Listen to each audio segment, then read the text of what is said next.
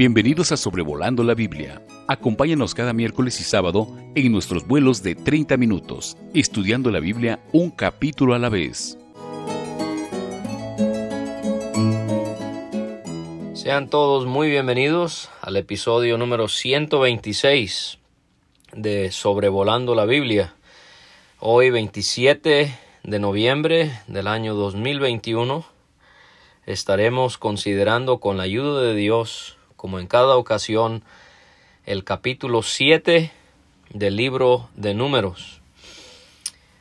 Ha sido de mucho ánimo poder saber que hay distintos padres que escuchan este podcast y que lo hacen junto con sus hijos.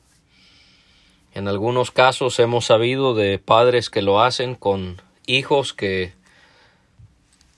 son pequeños y aún así ellos nos han dicho de la bendición que ha sido esto para sus familias, esto es para la gloria de Dios y quizá esto sea algo que usted pueda hacer también con sus hijos.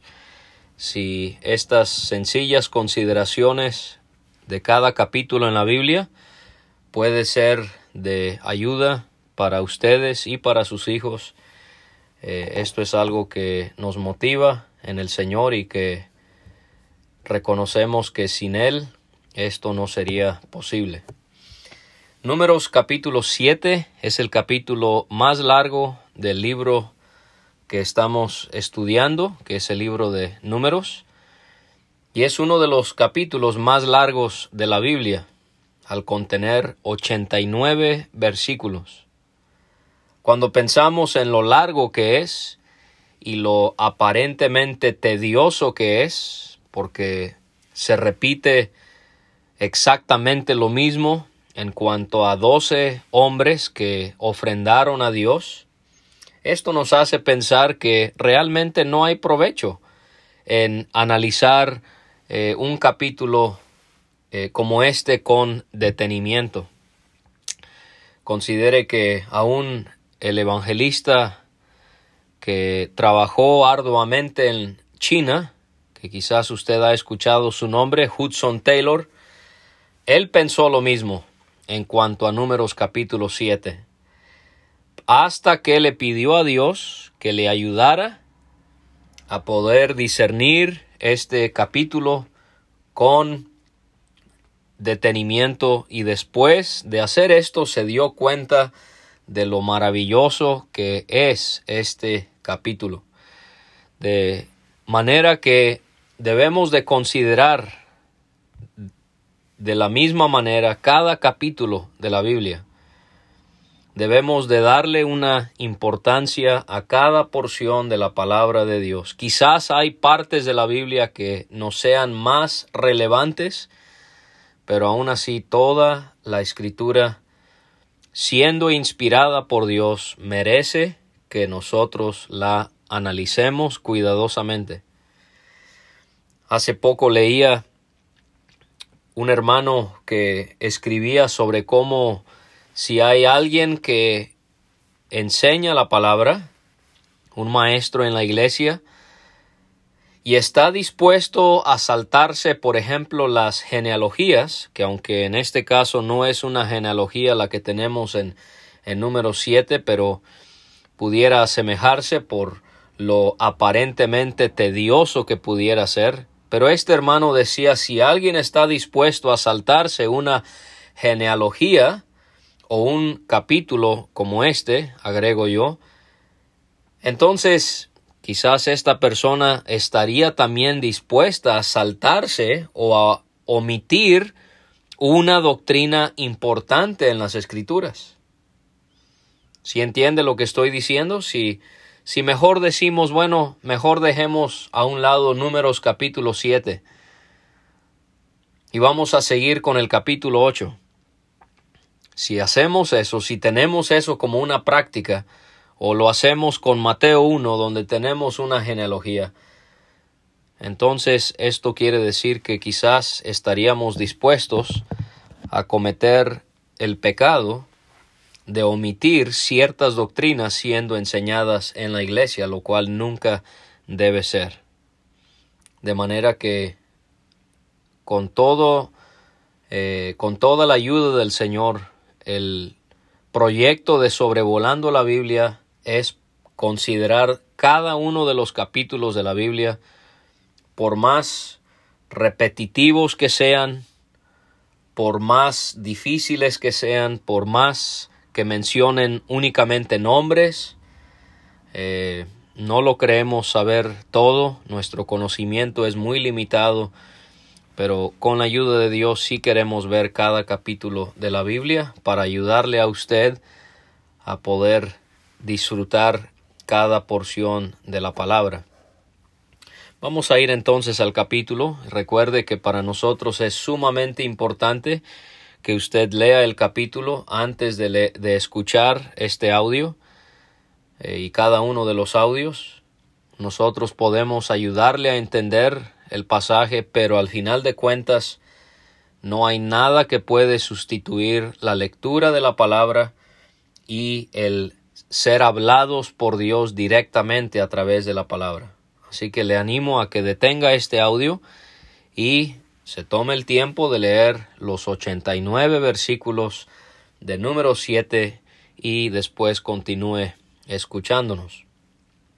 Viendo el capítulo podemos ver en el versículo 1 que se nos va a hablar en este capítulo acerca de ofrendas que entregaron príncipes en Israel cuando el tabernáculo había sido levantado, ungido y santificado.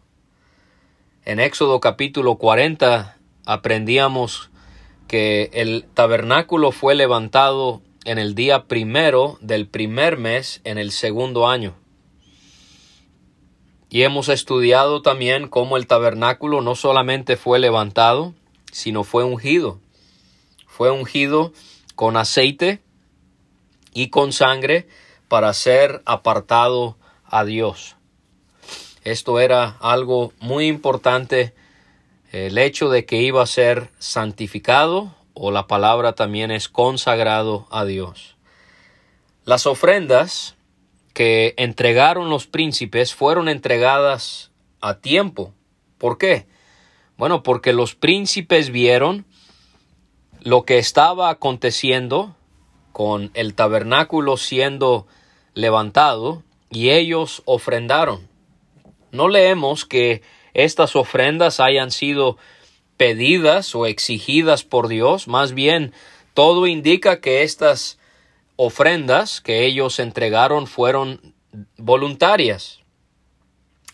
Así nosotros podemos aprender de estos doce varones y cómo debemos de tener el discernimiento para ofrendar a Dios en la hora indicada.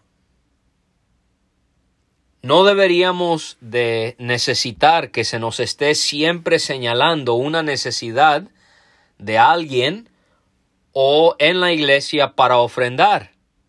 Usted y yo deberíamos de pedirle a Dios sabiduría para que nosotros podamos ofrendar en la hora indicada como lo hicieron estos príncipes. Al ellos ofrendar cuando el tabernáculo había sido ungido, el aceite nos representa la obra del Espíritu Santo.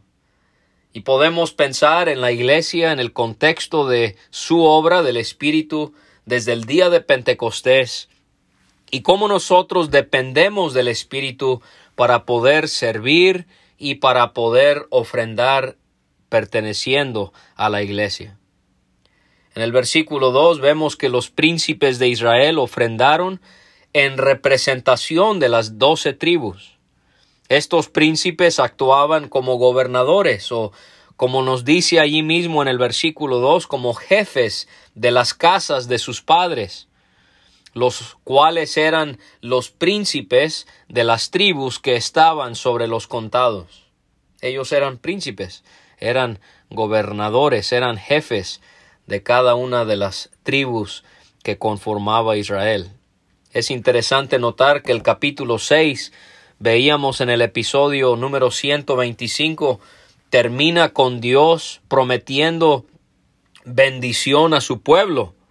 Pero aquí en el capítulo 7 el resultado es que ahora el pueblo es el que bendice a Dios a través de las ofrendas que ellos entregaron. En el versículo 3 vemos que se ofrendaron seis carretas cubiertas y doce bueyes. Esto quiere decir que se ofrendó una carreta por cada dos príncipes. Podemos aprender aquí quizás algo acerca de la cooperación que debe haber cuando nosotros le servimos y le ofrendamos a Dios. Ellos querían ayudar a los levitas a poder llevar estas cargas y esta ayuda en cuanto a las carretas lo hicieron en pares. Y de esta manera también nosotros deberíamos de poder aprender a servir, a ofrendar, a adorar. Todo lo que hacemos para Dios, sí hay un aspecto individual, pero nunca se nos olvide que formamos parte de un cuerpo, que es el cuerpo de nuestro Señor, y que podemos unirnos con otros miembros, con otros hermanos, otras hermanas, para agradar a nuestro Dios. Los príncipes ya habían ofrendado, esta no es la primera vez que ellos ofrendaron. En Éxodo capítulo 35, en los versículos 27 y 28, los príncipes allí ofrendaron piedras preciosas para las vestiduras del sumo sacerdote y también especias aromáticas y aceite para el candelero y para eh, ungir y también incienso aromático que sería utilizado en el altar de oro. Ahora, estos príncipes, como líderes del pueblo de Israel, fueron de ejemplo a cada una de las familias en Israel. Y esto nos debe de indicar lo que Dios quiere ver en los pastores que sirven en cada una de, sus iglesias. Ellos deben de enseñar, sí, pero quizás aún más importante, ellos deben de ser ejemplo al rebaño de lo que enseñan. Pedro tiene esto en mente cuando en su primera carta capítulo 5 y versículo 3 él le pide a los ancianos siendo ejemplos al rebaño. Usted, apreciado hermano que es obispo en su iglesia, usted podrá dirigir adecuadamente a las ovejas, no mediante al conocimiento que tenga de la Biblia, no mediante eh, forzar o maltratar a las ovejas, sino la manera más efectiva de poder ver madurez, crecimiento, devoción, etcétera, es que usted sea ejemplo para las ovejas que pertenecen al rebaño que Dios le ha encomendado. Otra cosa que podemos notar es que estas carretas, estos carros que ellos ofrendaron, que iban a servir para transportar los instrumentos y el tabernáculo en sí, eh, estas carretas estaban cubiertas. Y esto nos hace pensar en cómo no todo lo que hacemos es a la luz de todos. Hay muchas cosas que debemos hacer que nadie más se da cuenta, sabiendo que Dios nos va a observar siempre y Él nos va a recompensar si nosotros le hemos servido de todo corazón. Ahora en los versículos 4 a 6 podemos notar que las ofrendas debían de ser para el servicio del tabernáculo y para los levitas. Moisés recibió las ofrendas y él se las entregó a los levitas. Por ejemplo, pudiéramos considerar cómo las, las carretas iban a ayudar a los levitas a cargar las cosas del tabernáculo y así nosotros pudiésemos pensar en hermanos que tienen otro don que nosotros no tenemos, pero nosotros podemos ayudarles de una o de otra manera para agilizarles, para alivianarles la carga que ellos llevan. Y así nosotros podemos ayudarnos los unos a los otros. Los príncipes, pienso también en cómo ellos elaboraron estas carretas o las mandaron a hacer. Pero podemos pensar en cómo no todo servicio en la iglesia es de carácter espiritual. Y me refiero a que no todo en la iglesia se trata de poder pastorear, enseñar o predicar, sino hay muchas cosas que se hacen que son más bien de carácter práctico o físico. Y vemos aquí la importancia de los hermanos en la iglesia que tienen el don de poder ser diáconos, de poder ser siervos, de poder ser asistentes, o también la importancia de aquellos que tienen el don de la ayuda. Nunca pensemos que hay un don que es más importante que el otro. Debemos de ubicarnos en el cuerpo de Cristo y llevar a cabo la función que Dios tiene para cada uno de nosotros. En los versículos 7, 8 y 9 vamos a ver quiénes recibieron las carretas y los bueyes. En el versículo 7, los hijos de Gersón recibieron dos carretas y cuatro bueyes. En el versículo 8, los hijos de Merari recibieron cuatro carretas y ocho bueyes. Ahora, quiero que considere que la ofrenda dada a estas dos familias fue entregada conforme a su ministerio. En otras palabras, así fue dado a ellos por lo que ellos hacían para Jehová en relación al tabernáculo. Esto me enseña que lo que Dios tiene preparado para nosotros en nuestro servicio a Él, Dios nos habilita y Él nos provee conforme a ello para que nosotros podamos emplear adecuadamente nuestra función. Note cómo la familia de Merari recibió el doble de lo que recibió la familia de Gersón. Si usted quiere repasar lo que tenían estas familias como responsabilidad en cuanto al tabernáculo, tendría que ir y escuchar el episodio sobre Números capítulo 4 y poder repasar lo que veíamos allí. Y lo que estamos viendo es, hermanos, que Dios no espera que nosotros hagamos más de lo que está a nuestro alcance. Y notamos que eh, se menciona en el versículo 8 que en cuanto a la familia de Merari, eh, Itamar supervisaba el ministerio que ellos le daban a Dios. En el versículo 9 se especifica que los hijos de Coat, ellos no recibieron carretas porque ellos llevaban sobre sus hombros el servicio del tabernáculo. Y así Dios está buscando sí personas que puedan ser de ayuda como si fuera al brindar carretas para ayudar con la carga que unos llevan en su servicio a Dios, pero hay otros que van a tener que llevar esas cargas sobre sus hombros. Y nosotros tenemos que orar por ellos y tenemos que animarlos, porque son hermanos que llevan la responsabilidad de la iglesia sobre sus hombros y de esta manera están sirviéndonos a nosotros, pero primordialmente sirviendo a Dios. En el versículo 10 vemos que los príncipes ofrecieron todas estas cosas que vamos a ver en la dedicación del altar, cuando el altar ya había sido ungido. Un mueble, este el altar de holocausto que era tan importante para los israelitas, porque sobre sí se efectuaba el ofrecimiento de ofrendas y de sacrificios. Y creo que aquí podemos ver la importancia del altar para los israelitas. Para nosotros es la importancia de la obra de nuestro Señor Jesucristo sobre la cruz que fue levantada en el Gólgota. En, el versículo 11 vemos cómo los príncipes se turnaron para entregar sus ofrendas a Dios al ofrecerlas cada uno por día. O sea que durante doce días, doce príncipes le entregaron a Dios cada una de estas ofrendas en representación de cada tribu de Israel.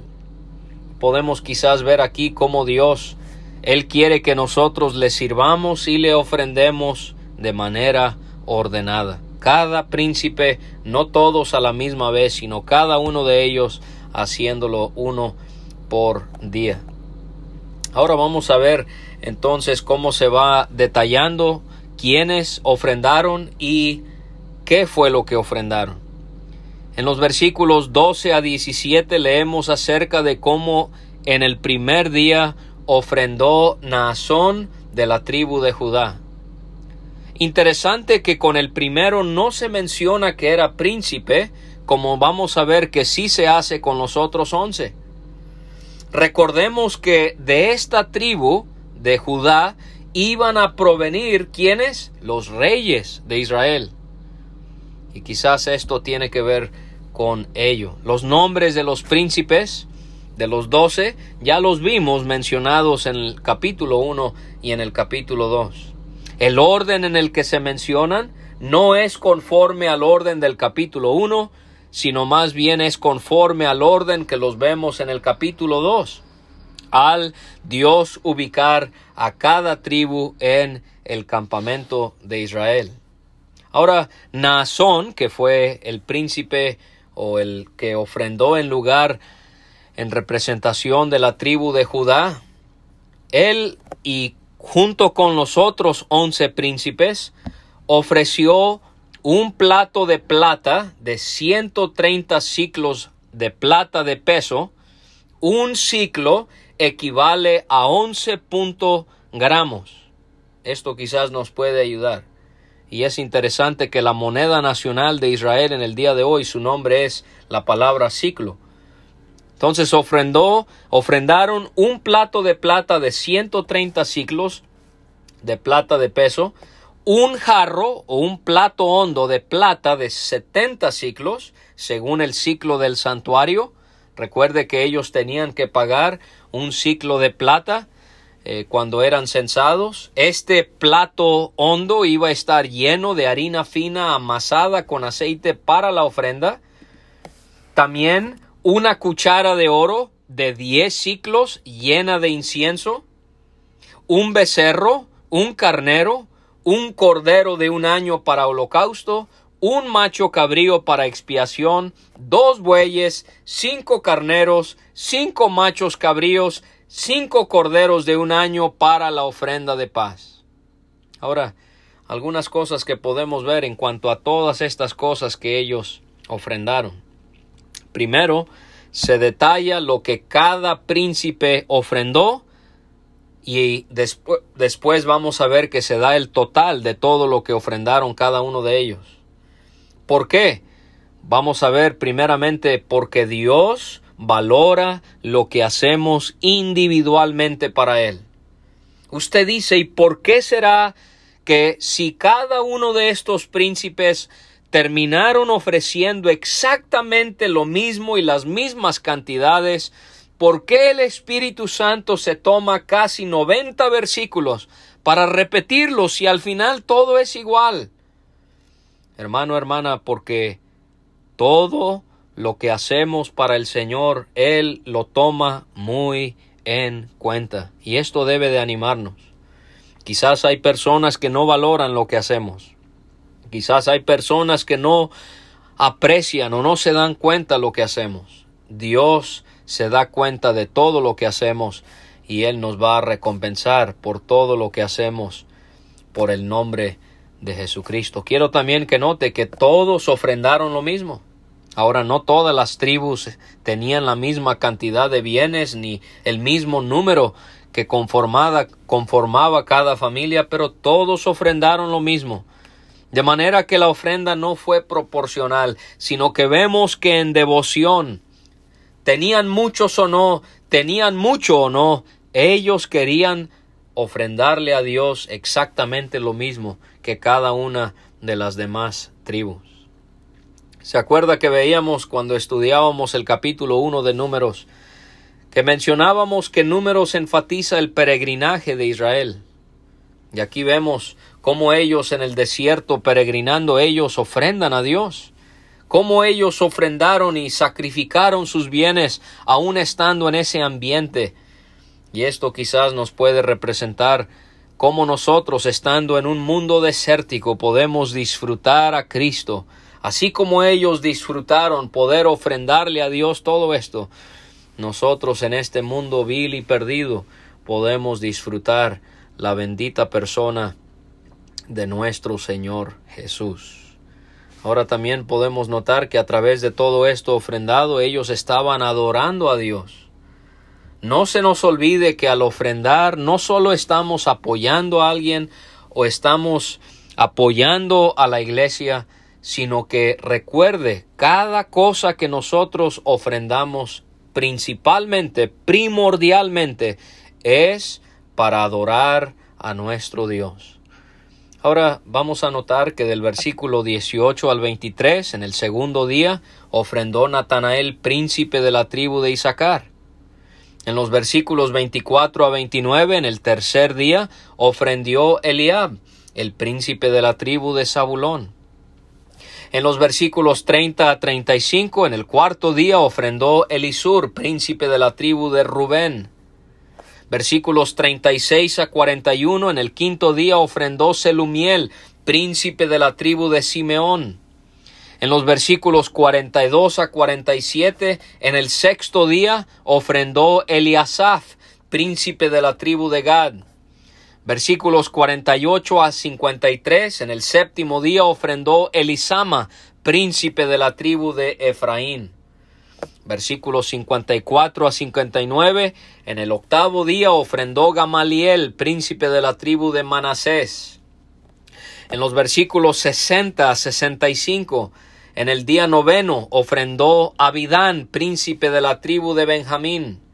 Versículos 66 a 71, en el décimo día ofrendó Ayeser, príncipe de la tribu de Dan versículos 72 a 77, en el undécimo día ofrendó Pagiel, príncipe de la tribu de Aser. Y finalmente, versículos 78 a 83, en el día duodécimo, ofrendó Airá, príncipe de la tribu de Neftali. Ahí tenemos doce príncipes, doce días, y cómo cada uno de ellos ofrendaron exactamente lo mismo. Y vamos a ver cómo del versículo 84 al 88 se nos dice o se nos proporciona el total de todo lo que se ofrendó. Y también se nos habla de cómo estas fueron las ofrendas que ofrecieron los príncipes y otra vez se enfatiza que fue en la dedicación del altar. El total, 12 platos de plata, 12 jarros de plata, 12 cucharas de oro, y se nos especifica allí que cada plato de 130 ciclos y cada jarro de 70 ciclos, toda la plata de la vajilla 2400 ciclos. Se nos dice también que fueron 12 cucharas de oro llenas de incienso de 10 ciclos cada una y el total de oro fueron 120 ciclos. Entonces otra vez pensamos en cómo los príncipes ofreciendo estos bueyes y las carretas. Esto fue de gran ayuda para los levitas para poder soportar todo el peso de lo que tenían que llevar al moverse de un lugar a otro siguiendo la presencia de Dios. Y así nosotros también, como Pablo en segunda de Timoteo 4 él habla del apoyo que él recibía, así nosotros también nadie es independiente, todos necesitamos de los demás para poder servir a Dios efectivamente. Aquí también podemos notar en el total que Dios no solamente valora lo que hacemos individualmente, eso es lo que vemos cuando vemos la larga lista de lo que cada uno ofrendó, Dios especifica allí lo que podemos ofrendar individual, que Él valora lo que hacemos individualmente en la ofrenda. Aquí en el total podemos ver que Dios nos está enseñando que Él valora lo que hacemos colectivamente nosotros como iglesia podemos servir a Dios y Él valora lo que hacemos en conjunto. También aprendemos que Dios, Él suma y Él pesa todo lo que hacemos por Él. No hay nada que pasa desapercibido. No hay cordero, no hay harina como si fuera que Él no nota o no toma en consideración. Él todo lo suma, todo lo pesa. Y así esto nos puede animar a nosotros también en nuestro servicio a Él. Bueyes para holocausto fueron doce becerros, animales para expiación fueron doce carneros, doce corderos de un año y doce machos cabríos. bueyes para la ofrenda de la paz, 24 novillos, 60 carneros, 60 machos cabríos y 60 corderos de un año.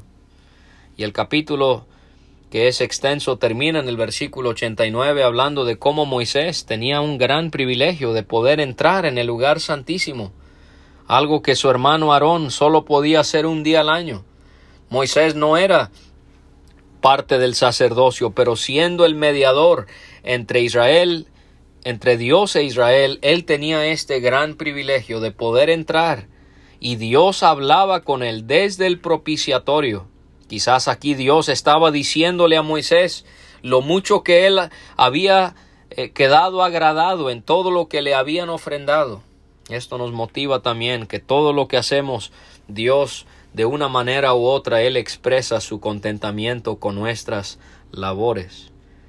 Y podemos pensar en Cristo, en Moisés y cómo Él es nuestro mediador por excelencia y cómo Él también nos representa muchísimo mejor que Moisés lo hizo en relación a Israel. Bueno, ahí tiene números capítulo 7 le agradezco por haberme acompañado. Soy David Alves Hijo y le agradezco que ha escuchado este audio y gracias también por sus oraciones, por sus palabras de ánimo. Queremos hacerle saber que estaremos viendo por qué los episodios no se están subiendo a Spotify, pero por mientras usted puede descargar la aplicación Pocket Cast, puede buscar sobrevolando la Biblia y puede suscribirse para escucharlos en eh, la plataforma de podcast y ahí puede encontrar todos los episodios. Si usted quiere recibir estos audios por WhatsApp, Telegram o Signal, solo tiene que enviar un mensaje al número más 52 322 349 2258 o en Telegram usted puede suscribirse al canal eh, de Sobrevolando la Biblia y ahí también puede encontrarlos o si quiere en la página www.graciamasgracia.com en la sección llamada Sobrevolando la Biblia en la parte superior. Usted también puede encontrar los episodios más recientes allí. Dios le bendiga y le ayude a usted a poder seguir teniendo un interés en estudiar la Biblia y mejor aún poder obedecer lo que Dios nos dice en este precioso libro. Gracias por escuchar este estudio. Escríbenos a sobrevolando la Biblia gmail.com. Visita nuestra página www.graciamasgracia.com. Hasta la próxima.